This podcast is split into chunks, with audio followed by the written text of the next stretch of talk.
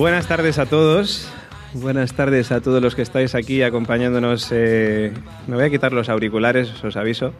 Eh, gracias a todos los que estáis aquí acompañándonos en esta, pues en esta hora de la siesta que muchos estamos ya, ¿no? Ahí después del catering que hemos tenido en, en los teatros Luchana, que esperamos que os haya gustado mucho. Y ahora vamos a, a darle caña al podcasting, como seguimos haciendo ¿no? en estas jornadas. Vamos a hacerlo además con, con un tema que, que, a mí realmente me, me, gusta mucho, me apasiona, porque une los dos medios de comunicación que, que a mí más me gustan. ¿no? Yo soy una persona que viene de radio eh, y por eh, circunstancias de la vida, hace unos cuantos años que me dedico al podcasting. ¿no? Me he convertido en un, eh, en un podcaster nativo digital. ¿no? Y yo creo que es un paso que no solamente he dado yo, sino que han dado muchas personas. Y entre esas personas también organizaciones, medios de comunicación, pues como por ejemplo los que tenemos hoy en concreto en esta mesa. Tenemos por un lado a nuestra compañera Ana eh, Segura, coordinadora de programas de Aragón Radio. ¿Qué tal? Buenas tardes. ¿Qué tal? Buenas tardes y gracias por invitarnos a estar aquí. Gracias a ti. También tenemos por, por esta otra parte, también tenemos eh, de Radio Nacional de España a Javier Hernández, director. ¿Qué tal? Hola, gracias por venir y gracias por invitarnos. Gracias a ti. Y también tenemos eh, a Raquel Martín Alonso, eh, coordinadora de Radio Nacional de España, solo en podcast. Muchas gracias a todos por estar aquí, como decías, a esta hora de la siesta recién comidos y gracias por invitarnos. Yo también te tengo que decir que soy el primero que está ahora mismo muy cansado, pues ya sabéis que los de la organización llevamos desde muy temprano eh, preparando todo esto y desde hace muchos días y estamos acumulando mucho cansancio, así que creo que lo peor de esta charla va a ser mi cara, que tengo mucho cansancio. En fin, como decíamos, estamos hablando de, de podcast nativo en la radio tradicional, el podcast para la radio tradicional, es el título que tiene esta charla. Y os quiero preguntar, eh, pues si sabéis cuál es, eh, lo, si el oyente de radio también es consumidor de podcast. ¿Qué feedback recibís vosotros por, por parte de los oyentes? Eh, a ver, yo creo que no eh, en el sentido estricto. Quiero decir, la gente que suele consumir eh, radio, o sea, el oyente de radio hoy en día es un oyente más bien envejecido, o sea, un oyente ya más mayor. A la gente joven le cuesta más encender la radio. Sin embargo, la gente joven sí que es la que está en, en Internet en, y está en, en el móvil, que es donde mayoritariamente se suele consumir el podcast. Entonces, yo creo que el, oyente habitual de radio eh, lo que busca es el podcast relacionado con un contenido que se ha emitido eh, en, en, la radio convencional, ¿no? Pero quizá no ha entrado tanto a descubrir lo que es el audio nativo, ¿no? El audio nativo digital. Había un informe hace poco de Reuters que decía que el 40% de los internautas escucha podcast pero no el oyente de radio. O sea, que es bastante, ¿no? que, que viene un poco a, a, decir lo que acabo de decir yo. ¿no? Entonces yo creo que busca el podcast de, relacionado con el contenido de, que se ha emitido en la emisión analógica. Yo estoy de acuerdo con Raquel, lo que pasa es que me da la sensación que, que cada vez más es decir, antes en una de las mesas se hablaba de la penetración de las plataformas y de cómo eso está favoreciendo el crecimiento del podcast. Y yo creo que, los usuarios somos sobre todo comodones.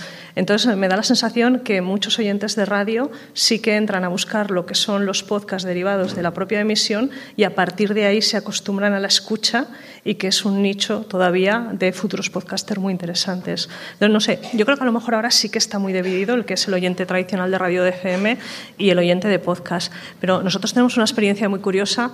Nosotros uno de los primeros programas que, que hicimos específicamente para podcast fue un programa de básquet. Es decir, lo estrenamos en Internet, no lo emitíamos en FM y la verdad es que nos daban muy buenos datos de audiencia eh, como descarga de podcast, pero empezaron a llegarnos correos y mensajes de que por qué no lo emitíamos también en FM y acabó siendo un programa que se emitía en FM. Entonces, no sé, yo creo que, que es un mercado que sí que es cierto que hay eh, un oyente mayor y de radio convencional que es difícil que migre. Lo que pasa es que yo creo que cada vez más muchos de los oyentes irán descubriendo las bondades del podcast y por una cuestión de pura comodidad y por una oferta mucho más amplia y la posibilidad de elegir, irán, irán migrando a plataformas. Yo solo una cosita. Yo creo que la clave es el lugar donde se escucha, ¿no? Y sí. cada vez es más fácil escuchar un podcast en un coche. Eh, entonces, eso también va a traer a esta audiencia mayor que es muy importante. O sea, no, no despreciemos a la gente porque sea mayor o, la aceptemos porque sea joven. ¿no? Eh, entonces, ya digo, cada vez es más fácil escuchar un podcast en un coche y, y la audiencia tradicional y, o gran parte de la audiencia tradicional de, de, la radio analógica, de la radio lineal, está en el coche. Bueno, y luego, ¿qué entendemos por mayor? Claro. Que, que eso claro. también es un tema muy peliagudo. Claro. Y, y, lo comento también porque eh, nosotros, por ejemplo, que, que, somos de Aragón y es una comunidad autónoma con un medio rural muy amplio, cada vez hay más campañas de alfabetización mediática. Uh -huh es decir, eh, por una cuestión de supervivencia pura y cada vez hay más gente mayor que hace eh, gestiones bancarias a través de Internet. Entonces, quiero decir que, que, la educación en medios es cada vez mayor y eso yo creo que también es una ventaja para nosotros. Hay bueno, una yo, cosa también, perdón, sí. un último apunte, que mm, a mí sí que me ha llegado es el tema de la publicidad. No es nuestro caso, porque Radio Nacional no tiene publicidad, pero sí que es verdad que hay mucha gente que se va cansando también de la radio porque eh, de cada tres palabras hay cinco spots publicitarios, entonces se aburren. Y claro, eso no lo tienes en el podcast, ¿no? Uh -huh. Entonces... Es cierto que, que, la audiencia tradicional, un poquito de podcast, eh, está, digamos, superando la veintena bastante, entre la treintena y los 45 años aproximadamente, pero es cierto que sobre todo eh, desde la llegada de Spotify también con el tema podcast, yo creo que la audiencia juvenil también ha empezado a interesarse más hacia, hacia el podcast, sí. ¿no? Y yo creo que, que, eso nos está beneficiando también a todos los que nos dedicamos al podcasting, porque podcast ya es una palabra que se empieza a pronunciar bien, en primer lugar, sí, porque es cierto que, que, que, es bastante complicado. Podcast, podcast es el número uno, eh, pero es cierto que también es un nombre que empieza a sonarle a la gente, sí. ¿no? Que tú le, ya no te ponen cara rara. Pero no solo Spotify, eh, también las plataformas de vídeo bajo demanda. Uh -huh. Yo creo que lo que están enseñando al usuario es a poder elegir. Y esa capacidad de elección la tienes en música, la tienes en vídeo y también la tienes en radio. Y, esa decisión tuya de ir a contenidos de nicho eh, a mí me parece interesantísima y esta mañana hemos visto cómo eh, los datos que ponían encima de la mesa es de una evolución y de un desarrollo muy sostenido. Entonces, yo creo firmemente que el camino ya está abierto y que va a ser un camino fantástico. Sí, pero esto, esto es una burbuja. ¿Es? O no lo es, es que puede ser una burbuja, puede pasar de moda. Dentro no. de dos años esperemos vernos aquí, ¿no? Porque la gente se cansa de todo. La gente se está cansando de las series, no sé, estoy haciendo un poco aquí de malo, ¿no? Y no me gustaría que esto ocurriera, pero, pero cabe la posibilidad, ¿no? Lo que pasa es que ahora tenemos una capacidad de reacción y de evolución que, que, yo creo que nos la da la tecnología, es decir, cada vez más producir y distribuir es más barato y más rápido. Entonces, esa capacidad de reacción que antes a lo mejor los medios no tenían, en radio en concreto el podcast sí que nos lo está dando. Y la prueba y error es mucho más barato. Es decir, bueno, vosotros, yo empecé en Radio Nacional, por cierto, aprovecho para deciros. todo queda y, en casa hoy. Y para, sí, porque además estoy muy agradecida a mis comienzos allí y a todo lo que aprendí. Y, vosotros sabéis, como, como pasa en los modelos de esta mañana de, de, medios de comunicación convencional, que hacer cualquier cambio en un medio de comunicación y sobre todo en radio es un drama, porque dependes de los datos del EGM, porque no es una respuesta automática. Sin embargo, tú estrenas un podcast y a los cinco episodios, si no te funciona, pues pues oye, lo hemos intentado, no ha funcionado, a otra cosa. Entonces yo creo que eso también es una ventaja a la hora de poder ensayar eh, prueba-error y de tomar decisiones para lo que nos, los, que nos dedicamos a eso. También es cierto que, bueno, quizás yo desde un ámbito de un podcasting eh, algo más, eh, bueno, más amateur en el aspecto de que no pertenezco a ningún medio grande, ¿no? que soy de, de manera independiente. Es cierto que yo, por ejemplo, tengo comprobado que hay muchos podcasts, es decir, el podcast siempre va hacia arriba. Es decir, nunca, nunca notas una bajada de audiencia, la audiencia siempre va hacia arriba. Y es cierto que es un poco una carrera de fondo, yo creo. Es decir, eh, es muy difícil, me parece a mí, a no ser que pues tengas un proyecto muy, muy, muy, muy grande, que un podcast funcione muy bien en los primeros, pod, en los primeros programas. Vamos, por experiencia personal.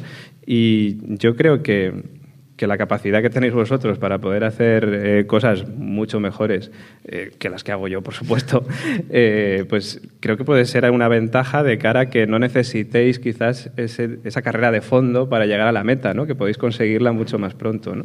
Yo quería decir algo, ¿no? Eh, siempre va para arriba porque nunca lo despublicas. Entonces, lógicamente, la gente lo va descubriendo. Eh, los que hacemos radio, lo, los que bueno, nos hemos dedicado toda la vida a esto, la radio siempre es el presente. ¿no? Y nos hemos tenido que acostumbrar no ya con los contenidos nativos, sino simplemente con nuestro servicio a la carta. Es decir, nosotros publicamos todo lo que emitimos pues te llama un oyente y te dice, oye, has entrevistado a fulanito. Y dices, no me acuerdo. Y miras en el servicio a la carta y efectivamente hace cuatro años que tú eh, entrevistaste a ese señor o a ese protagonista. Pero claro, ese es el presente del oyente en este caso, pero tú ya no es tu presente, ¿no? Entonces, eh, es algo a lo que nos, nos, estamos acostumbrando, ¿no? Los que nos hemos dedicado a la radio analógica, a la radio lineal, a la radio tradicional, ¿no? Entonces, mmm, tiene cierto sentido que, que, que, las descargas siempre vayan en aumento. Claro. Conforme la gente lo vaya descubriendo, pues la gente se lo va descargando. Uh -huh. Y entonces, eh, ¿qué ha perdido la radio? ¿no? Pues eso que decían los antiguos, ¿no? Lo lanzamos al éter, es decir, el mensaje, el contenido muere eh, a la vez que se emite, que es una idea muy romántica, ¿no? Ahora no, ahora permanece, por fortuna, en mi, en mi opinión. ¿no? Y se comparte, ¿no? Porque sí, luego además ahí está ya el, el, de entrada nueva, las nuevas tecnologías con las redes sociales, con el WhatsApp, y entonces sabes que tu contenido puede llegar a muchísima más gente uh -huh. al sí, final. Sí, totalmente comprobado. Las redes sociales sí, son un altavoz muy grande para, para el tema podcast. Eh, os quería preguntar sobre eh, modelos modelos eh, y esquemas de, de, podcast, porque es cierto, y mucha gente comenta lo, lo, de, bueno, es que se está volviendo a poner de moda la radionovela, ¿no? Ahora se llama ficción sonora, sí. Eh, pero se está volviendo a poner de moda esto. ¿Estamos inventando algo o estamos recuperando algo del pasado? A ver, yo creo que esto tiene que ver un poco con lo que hablábamos antes de las posibilidades que el podcast te da de, de, de probar, de arriesgarte y de hacer cosas distintas. Eh, ¿Cuál es nuestra experiencia? Nosotros empezamos haciendo un poco eh, podcast de programas deportivos, el del básquet que os he contado, otro de deporte femenino, uno de patinaje y otro de fútbol regional. ¿Qué es lo que estamos haciendo ahora? Pues, por ejemplo, ahora estamos haciendo un podcast que yo creo que es el podcast de referencia. Si hay por aquí algún corredor de montaña, seguro que conoce Territorio Trail. Es un podcast que hacemos nosotros de carreras de montaña. Y, y, es muy curioso porque, en la línea de lo que decía Javier, nosotros hemos hecho coberturas especiales de a lo mejor nueve horas de, pod, de, de, de podcast eh, contando minuto y resultado de una carrera. Um, y meses después la gente se lo sigue descargando. Y tú dices, bueno, ¿qué interés puede tener esto nueve meses después? Um, ¿Qué es lo que estamos haciendo ahora con respecto a lo que comentabas de, de formatos diferentes? A nosotros el podcast eh, sí que nos ha servido para ensayar ficción sonora. Hemos hecho dos cosas más destacables. Una eh, fue la primera radionovela que hicimos, que fue buscar una salida B a la historia de los amantes de Teruel, que seguro que todos conocéis. Entonces, en aquel momento lo hicimos, lo hicimos hace dos años con Nacho Rubio, con Iciar Miranda, con, con actores reconocidos y vinculados a Aragón. Y fue una radionovela por capítulos es decir, con un formato clásico de radionovela por capítulos. Le seguimos dando vueltas y teníamos muchas ganas de hacer algo parecido. Y el año pasado, en Navidad, hicimos El Batallador. Ahí lo que hicimos fue aprovechar eh, que el 18 de diciembre se cumplían eh, ahora 1100 años de la entrada de Alfonso el Batallador en Zaragoza. Entonces nosotros queríamos hacer algo que involucrara también a toda la radio, a la gente que trabaja en la radio, y lo que planteamos es cómo hubiera contado Aragón Radio hace 1100 años la entrada de Alfonso I en Zaragoza. Entonces hicimos una serie de boletines B que se colgaban simultáneamente al boletín A que sonaba en la radio, entonces tú en la radio convencional tenías el boletín de ese día de lo que estaba pasando y en el podcast se colgaba un boletín de cinco minutos exactamente igual, pero narrando en directo con corresponsales, eh, con conexiones en directo, cómo Alfonso el Batallador estaba llegando a Zaragoza y qué pasaba en el mercado y cómo lo vivía eh, la infanta doña Sancha y qué pensaba el obispo de Roma, etcétera, etcétera. Entonces eso fue darle un poco una vuelta porque vino acompañado también de una página web eh, con contenidos transmedia eh, y esa ha sido nuestra última experiencia. Entonces eso tiene un poco que ver con esa recuperación de formatos, sí, en cuanto son formatos de radioteatro, que eso es tan viejo como el hilo negro, pero al mismo tiempo lo estamos combinando un poco con contenidos transmedia que nos permite explorar pues, tipo de formatos y de cuestiones. Bueno, eh, tenemos que decir que Radio Nacional nunca ha abandonado la ficción sonora, ¿no? Siempre, siempre hemos estado ahí, incluso cuando la ficción sonora no estaba precisamente, precisamente de moda. Yo creo que el, que el, podcast es el mejor lugar para la ficción sonora. ¿Por qué? Sí. Porque, bueno, aquí hay gente de todas las edades, pero sois más o menos jóvenes. Cuando el boom de la ficción sonora en la radio tradicional, eh, bueno, pues eh, estaba simplemente María y cosas así, los porretas en la SER, etcétera, etcétera, ¿no? Eh, bueno, eh, el reto era que la gente no perdiera el hilo, ¿no? Es decir, eh, construir un guion que, bueno, pues que aunque te hubieras perdido tres capítulos, bueno, pues supieras un poco, porque bueno, pues al, no tener imagen, pues no hay referencias visuales, etcétera. No vamos a explicar eso, ¿no? Entonces el podcast eh, es perfecto, porque si te has perdido lo puedes volver a escuchar. Eh, si está bien realizado, pues están los puntos de enganche, eh, los puntos de asimilación, que, son términos muy técnicos, ¿no? Para, construir y realizar esa pieza. Por lo tanto, a mí no me sorprende, no me extraña que, la ficción encuentre un buen lugar en, en el podcast, ¿no? O sea, es nada más eso. De hecho, eh, nosotros tenemos, eh, una de las colecciones que tenemos es la ficción binaural, que es algo que solo se puede concebir para podcast bueno, en el sentido de que tienes que escucharlo con cascos, ¿no? El sonido lo tienes posicionado y tú estás como en el medio de la escena y estás viviendo lo que está ocurriendo y, se escucha, o sea, para lograrlo, tú lo puedes, lo puedes escuchar con el móvil simplemente, pero no, no vas a conseguir ese sonido envolverte. La única manera es el, los auriculares, ¿no? Entonces, eso, por ejemplo, fue una de las cosas que fue lo primero que, que pusimos en marcha en RN Solo en Podcast, porque nosotros sí que eh, esto nos lo planteamos desde un primer momento, nos gusta decir que es como una especie de laboratorio, en el sentido de que podemos eso, podemos arriesgar, podemos construir los relatos de otra manera, mm, no estamos ligados ni a la actualidad ni al directo, con lo cual puedes también dedicarle más tiempo al tema que te ocupe, tratarlo más en profundidad. Eh, lo que hablábamos antes, la radio al final es efímera, eh, el podcast no, el podcast permanece. Entonces sí que, eh, cuando decías modelos, ¿estáis son otros modelos? Sí. O sea, nosotros en todas las colecciones que tenemos eh, son modelos distintos. Mi vida es un cliffhanger, por ejemplo, que fue, es otro de los que tenemos englobados como ocio y entretenimiento. Eh, tocamos el tema de las series, es un tema... Y es ficción. Y es muy tocado, pero está hecho, es ficción sobre ficción. O sea, al final es una persona que te cuenta cómo vive enganchado a las series y utiliza unos recursos también muy cinematográficos, porque ah, tiene un montón de entrevistas a guionistas de este país, pero nunca se van a escuchar en formato entrevista como en cualquier otro programa de radio entra con un recurso que eh, Paco Tomás, que es el autor del podcast, se ha inventado y es como, como las voces de su cabeza. ¿no?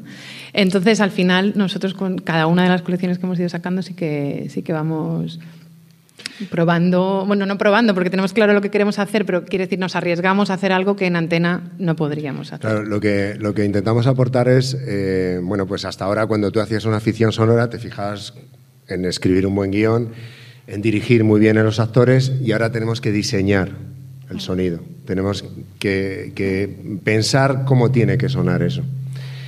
Entonces, mm, lo que estaba diciendo Raquel, ¿no? Eh, mi vida es un cliffhanger. Eh, hay dos planos de realidad. Hay un momento que, yo a veces me confundo. No sé cuál es la realidad de, verdad y la realidad imaginada, la de los monstruos que asolan la cabeza de Paco Tomás, ¿no?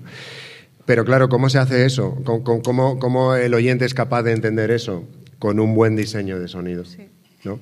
Esto nos ayuda muchísimo la tecnología, porque eh, los sistemas de los que disponemos ahora son meros imitadores de lo que existía en el mundo analógico, meros imitadores, pero son herramientas súper eficaces, muy rápidas y muy intuitivas. ¿no? De ahí también el éxito del podcast. Es decir, cualquiera puede aprenderlas en muy poco tiempo. Luego hay que tener una idea y saber contarla, ¿no?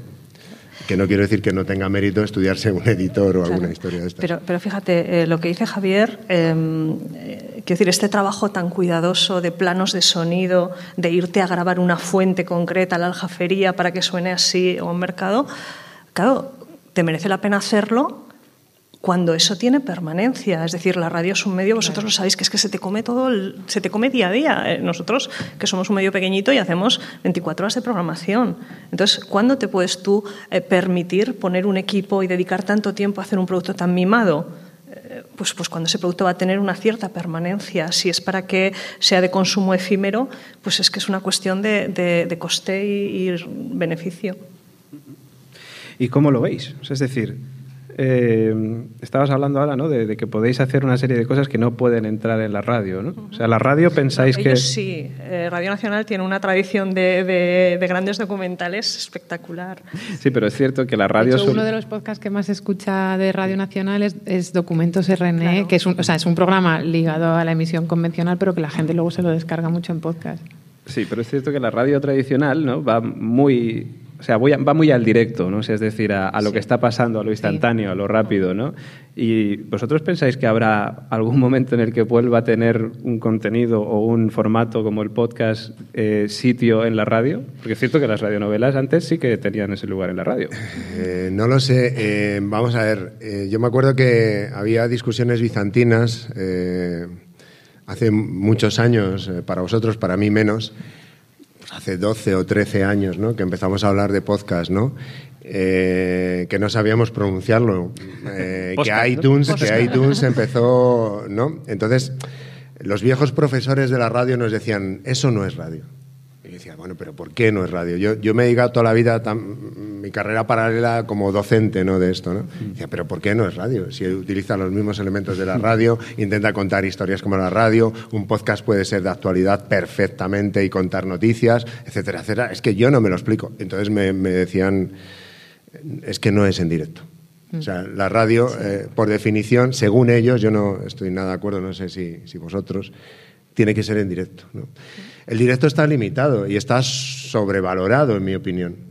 Entonces yo creo que, lo que va a pasar, eh, y seguramente me equivoque porque jamás me ha tocado la lotería, quiero decir que no tengo suerte adivinando cosas, eh, es que, bueno, pues la radio, la radio analógica o como la queramos llamar, la radio lineal y tal, pues acabará eh, contando el está pasando, ¿no? Pero todo lo demás es, un territorio que, puede ser conquistado perfectamente por el podcast, sin ningún problema.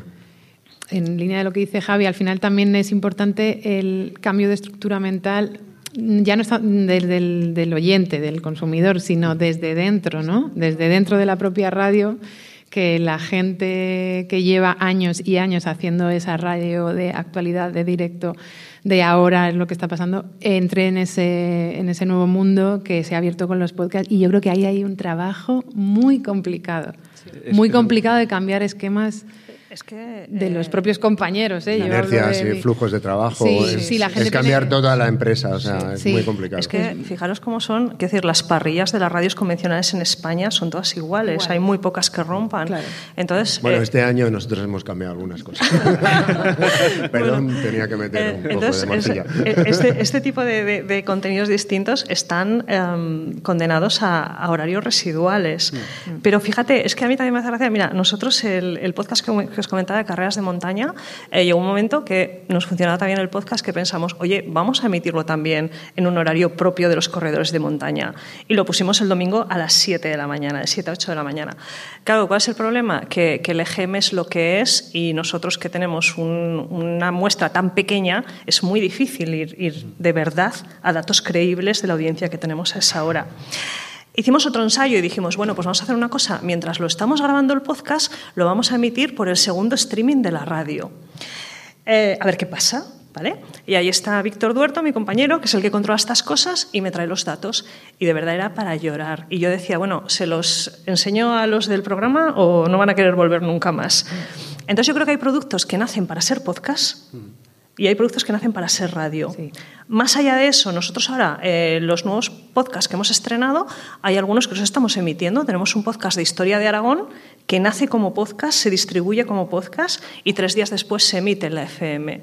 Y priorizamos el consumo de podcast. Claro, ¿cuándo lo estamos emitiendo? Pues los sábados a las 3 de la tarde un horario prime time absoluto, como, como seguro que sabéis. Ahora que estabas hablando de temas de, de horarios eh, a horas intempestivas y de, y de GMs, me acuerdo de Miguel Blanco, en Espacio en Blanco, diciendo, ¿el EGM qué pasa con el EGM? Miguel Blanco sigue, sigue. Sí, sí, sí, sí, pero era Miguel Blanco, era, me acuerdo de esos comentarios de qué pasa con el EGM de, de, Miguel Blanco. Ahora puedo aportarte algún dato eh, realmente impresionante del programa de Miguel Blanco, Espacio en Blanco, ¿no? de Radio Nacional de España. Em, solo quería decir una cosa del EGM y las parrillas.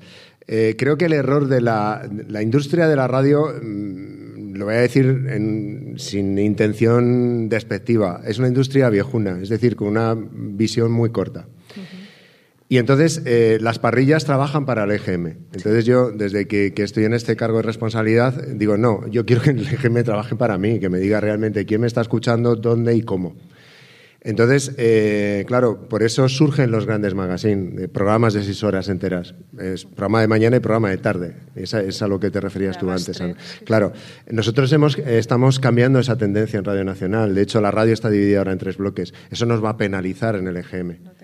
Pero eh, em, yo creo que nadie aguanta seis horas sentado escuchando un programa. Y si lo hace, debería ir al médico. Eh, no, porque el formato no está pensado para eso.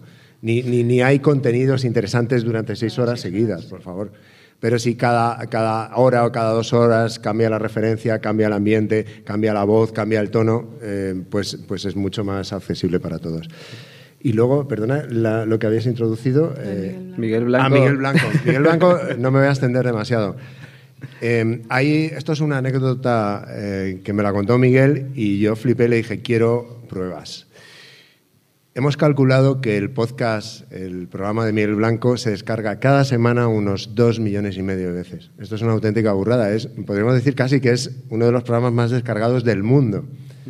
Y los datos nos los proporciona eh, un policía del Ayuntamiento de Sevilla que es muy... No me esperaba este giro. ¿eh? es alucinante. es, muy científico todo, como se puede comprobar. No, no, pero, pero nos trajo pruebas, es decir, eh, nos trajo un montón de folios. En porque es oyente. Es oyente. Entonces se ha dedicado a... Em, porque con el podcast algo que no hemos hablado y me parece súper interesante, los generadores de contenidos perdemos el control del contenido porque nosotros además como radio pública dejamos que se descargue. Si tú lo cuelgas en tu blog, en tu página, esa, esa, esa descarga a mí no me cuenta. ¿no? Entonces este señor eh, se ha dedicado a hacer una búsqueda a nivel mundial de dónde está el programa de Miguel Blanco.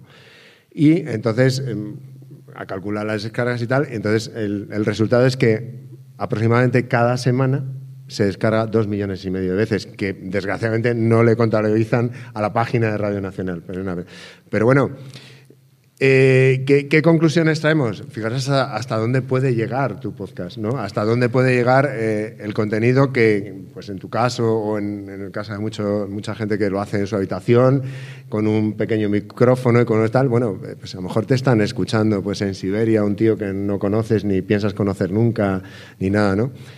Y esa historia eh, se nos va de las manos y, no somos capaces de calcularla. O sea, es, la radio se ha convertido en, un medio de comunicación universal, gracias sobre todo a Internet y también al podcast.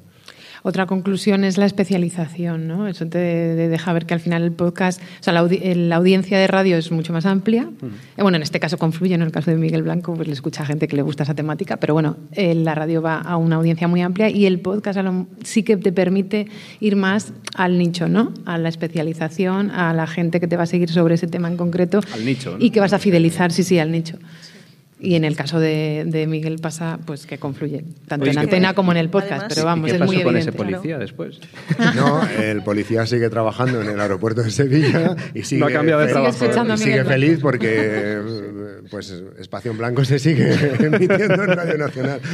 Que, al hilo de lo que comentaba Raquel, eh, el tema del nicho... Eh, a mí me parece fundamental para el tema de podcast, porque es que además eh, ya no es solamente que tú vayas al oyente de nicho, es que además ese nicho de oyentes normalmente tiene una comunidad en redes sociales, es decir, que va todo de la mano. Entonces es, es, coger la autopista que ya está hecha. Yo, yo... yo de todas formas, eh, contra este pensamiento millennial, está muy bien. Te lo agradezco a mi edad. no, eh, Yo soy del 85, abierto, creo que entro en milenio. Tengo, tengo que decir algo, ¿no? O sea, esa búsqueda de nichos, esa generar contenidos para un nicho está muy bien y, soy muy pro y está, está perfecto. Pero eh, yo creo que mm, los que somos un poco más mayores hemos visto cómo nació Internet. ¿no? Internet era maravilloso porque tú buscabas algo y había un resultado que te interesaba y 25 cosas alocadas. Yo aprendía muchísimo, ¿no? Ahora, como está todo tan controlado, eh, todos son como, como, resultados sinónimos. Es decir, al final es todo lo mismo y todos nos movemos en el mismo sitio. Internet ha perdido la capacidad de descubrirnos cosas, ¿no? Entonces, eh, cuando nos ponemos a pensar un podcast, yo pienso mucho en eso. Es decir, sí, o sea, que, que en eso también sé que piensan las grandes compañías como Telefónica y tal, ¿no? Es decir, que aparezcamos en, el mayor número de búsquedas posibles, que el algoritmo e nos posicione ahí súper arriba y tal, y no sé qué, no sé cuánto. Ya, pero es que al que está buscando esa información, lo que le sale todo es muy parecido, ¿no? Entonces, esos algoritmos que tanto adoramos de búsqueda, de Amazon, de, de Google y todo esto y tal, deberían incluir un poco, mira, tres resultados de locura que no tienen nada que ver con lo que estás buscando para que seas capaz de descubrir otras cosas. Es decir, el nicho está muy bien para los que buscan eso, pero a lo mejor hay alguien que no lo va a descubrir jamás porque sus cookies y sus historias no se lo van a dejar eh, llegar, no le van a dejar llegar a él. Eh, pero, pero por lo menos está ahí. Quiero decir que, que antes ni siquiera existía otra opción. Y, y, yo dentro de lo que estás diciendo, también creo que, que si tienes un montón de oferta de lo mismo, pero hay buenos podcasts y malos podcasts. No, no, no, pero escucha, yo voy más allá porque eh, quiero decir que es lo fundamental de la radio. Lo fundamental de la radio es la persona, la que te está contando cosas. Y eso se traslada al podcast. Y además un buen sonido te puede acompañar, es lo que hablábamos antes de la, de, la de la, ambientación, del acompañamiento y demás. Entonces yo creo que puedes tener una oferta muy amplia. Esta mañana daban datos un poco de la fidelidad de los oyentes de podcast, de cómo crecen exponencialmente y que una vez que alguien se aficiona a un podcast es muy difícil que lo deje. Entonces yo creo que ese también eh, es un nicho interesante. ¿Que pierdes la capacidad de sorpresa? Sí, pero es que ahora mismo la radio convencional tampoco te está dando esa capacidad. No. Es que ah, yo, claro. hombre, sí, porque eh, la textura de sonido de cada cadena de radio es distinta y pero, pero es que en, en, lo que se refiere a contenidos y a programación es muy, muy, muy parecida. Pues de contenido y programación os iba a hacer la siguiente pregunta. Qué bien hilado todo. Empezamos por Radio Nacional. Bueno, solo en podcast. Para contaros lo que tenemos. Bueno, pues tenemos eh, varias colecciones, digamos, agrupadas en ocio, entretenimiento, eh, factual, eh, periodismo y, y luego estarían los... Bueno, las ficciones sonoras las podemos englobar en entretenimiento. Entonces tenemos Mi vida es un cliffhanger, que ya lo hemos citado, que es una ficción muy loca sobre el mundo de la ficción, sobre las series.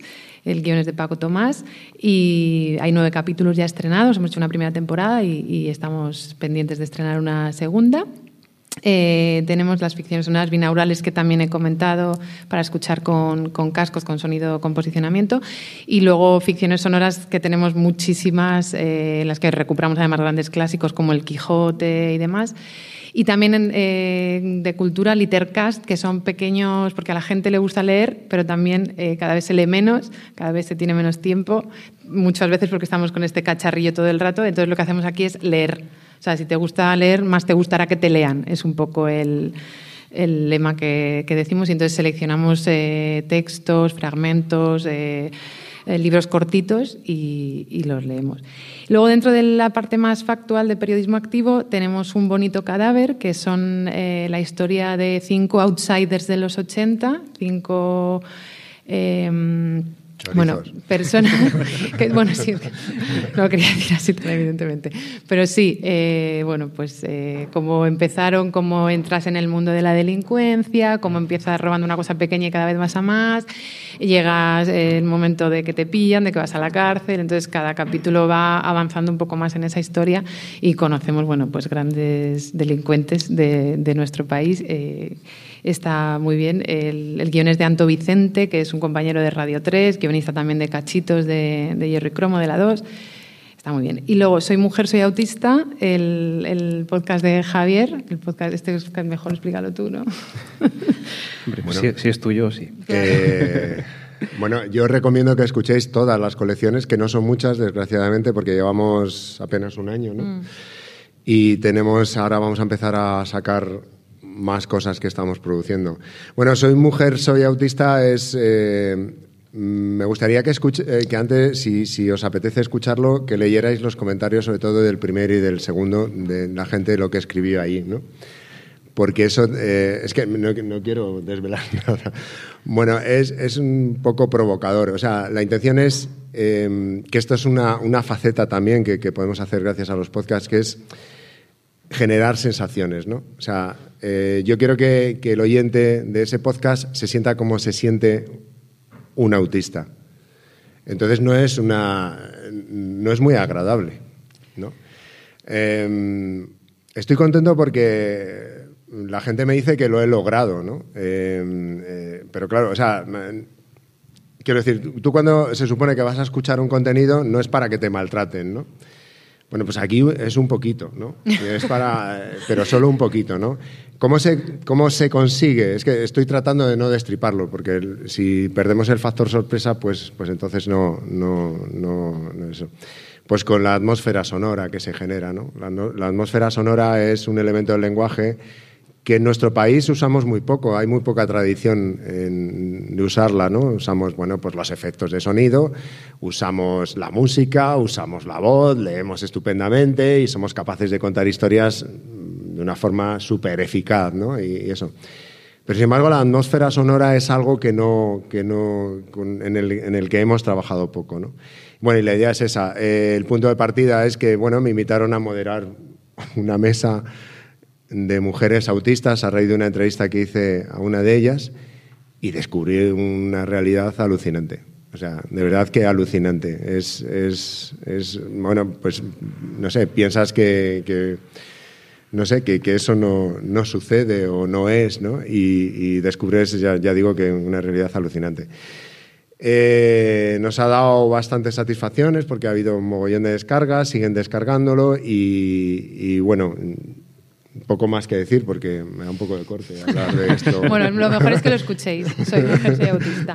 Y luego nos quedarían los interactivos, que son los que hacemos en colaboración con el Lab, con el Departamento de Innovación Audiovisual de RTV.es, que antes han citado uno, Vivir Gaza, en, otra de las mesas redondas en las que, ha habido anteriormente por la mañana. Tenemos Vivir Gaza y Soñadores. Soñadores lo hemos hecho con Almudena Ariza, con la corresponsal de Televisión Española en Nueva York cuando se hizo, ahora está en París. Ha prometido hacer otros Soñadores París, esto es una exclusiva. Estamos ahí. No puede dejarnos con las ganas. El sueño de cinco, cinco, españoles que llegaron a Estados Unidos y sí consiguieron el sueño americano, sí consiguieron triunfar. Tenemos desde un presentador de televisión hasta eh, bueno, la persona que diseña las listas de Spotify en latino. Bueno, cinco historias curiosas. Y luego Vivir Gaza, eh, que lo hicimos con la corresponsal Cristina Sánchez, con la corresponsal en, allí en Jerusalén.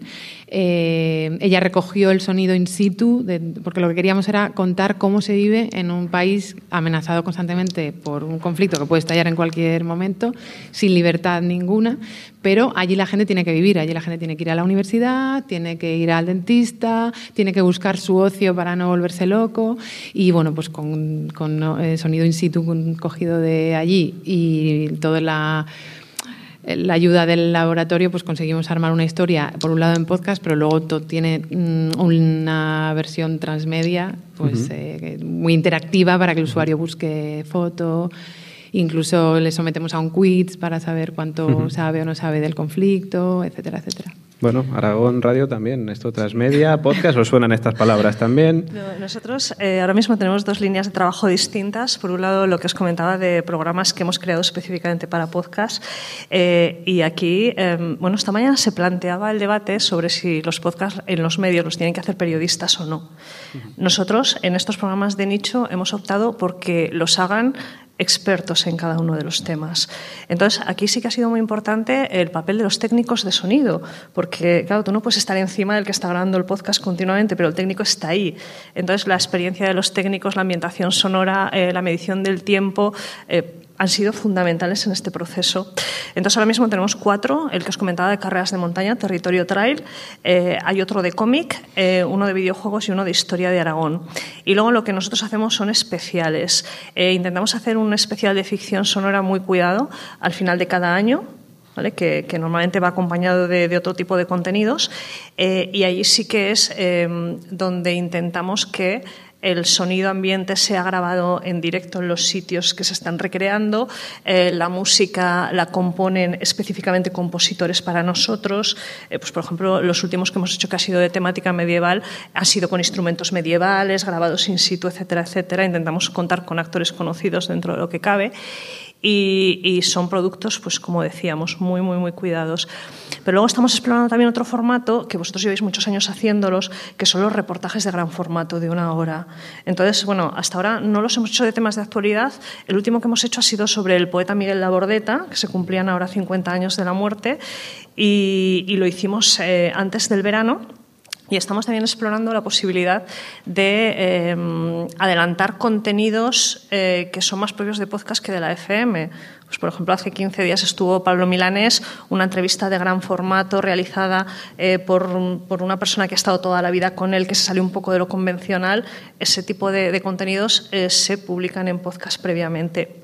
Y luego habláis ahora un poco del laboratorio de innovación. Hay otra, otra línea que me parece muy interesante, que tiene que ver un poco con la colaboración con Aragón Televisión y un poco la convergencia de medios. Yo no sé, seguro que habéis oído hablar estas navidades del proyecto El Viaje, que fue muy, estuvo mucho en, redes sociales y demás, lo que hizo Aragón Televisión fue colocar una cámara fija en el frontal del Canfranero, del tren que une Zaragoza con Canfrán. El día de Navidad, os acordaréis, durante cuatro horas simplemente eh, se veía la imagen de la vía po, po, po, po, y cómo iba subiendo. Claro, al final era muy bonito porque llegaba al Pirineo, pero al principio la salida de Zaragoza os podéis imaginar, porque 100, 100 kilómetros alrededor de Zaragoza, eso es un secarral. Entonces, eh, ¿qué es lo que hicimos en la radio? Pues lo que hicimos fue preparar un eh, podcast que podía escucharse simultáneamente y que eh, a través de contenidos nuestros del archivo sonoro recreaba un poco historias que se contaban alrededor del tren y de la propia estación de Canfrán. Entonces, bueno, fue una primera experiencia que hicimos. yo estoy convencida de que haremos muchas más. Y ahora mismo Respecto a lo más descargado, para nosotros lo que triunfa es, sin ninguna duda, eh, los programas de deportes. Quiero decir que la radio en España sigue siendo deportiva, y en nuestro caso, en lo que se refiere a las, a las cifras y datos de podcast también. Hay, hay tantas cosas que, que, me encantaría preguntaros. Me han dicho que tenemos cinco minutitos y, y quedarán ya dos, quizás. Quiero preguntaros, pero muy, muy, muy brevemente, sobre el papel del periodismo en el podcast, porque creo que es un tema muy importante dentro de la radio, evidentemente, y como vosotros sois radios, que también utilizáis el podcast como, medio de comunicación, ¿qué pensáis? ¿Qué, ¿Qué, papel puede tener el periodismo dentro del podcast? Yo creo que total. Eh, voy a ser breve.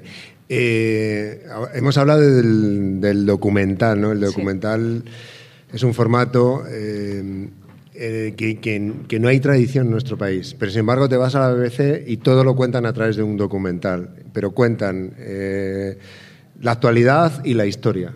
Bueno, pues ahí lo dejo, ¿no? O sea, todo el futuro del mundo y, todo el periodismo del mundo en los podcasts, por favor. Sí, bueno, es que tampoco puedo añadir mucho más. yo estoy de acuerdo con Javier y es que además si tienes el archivo documental que tiene Radio Nacional de España, eh, es que, de verdad es, es impresionante. Eh, nosotros somos muy jóvenes, llevamos 13 años, pero yo aspiro a que en un futuro tengamos ese pozo documental que nos permita hacer ese tipo de contenidos.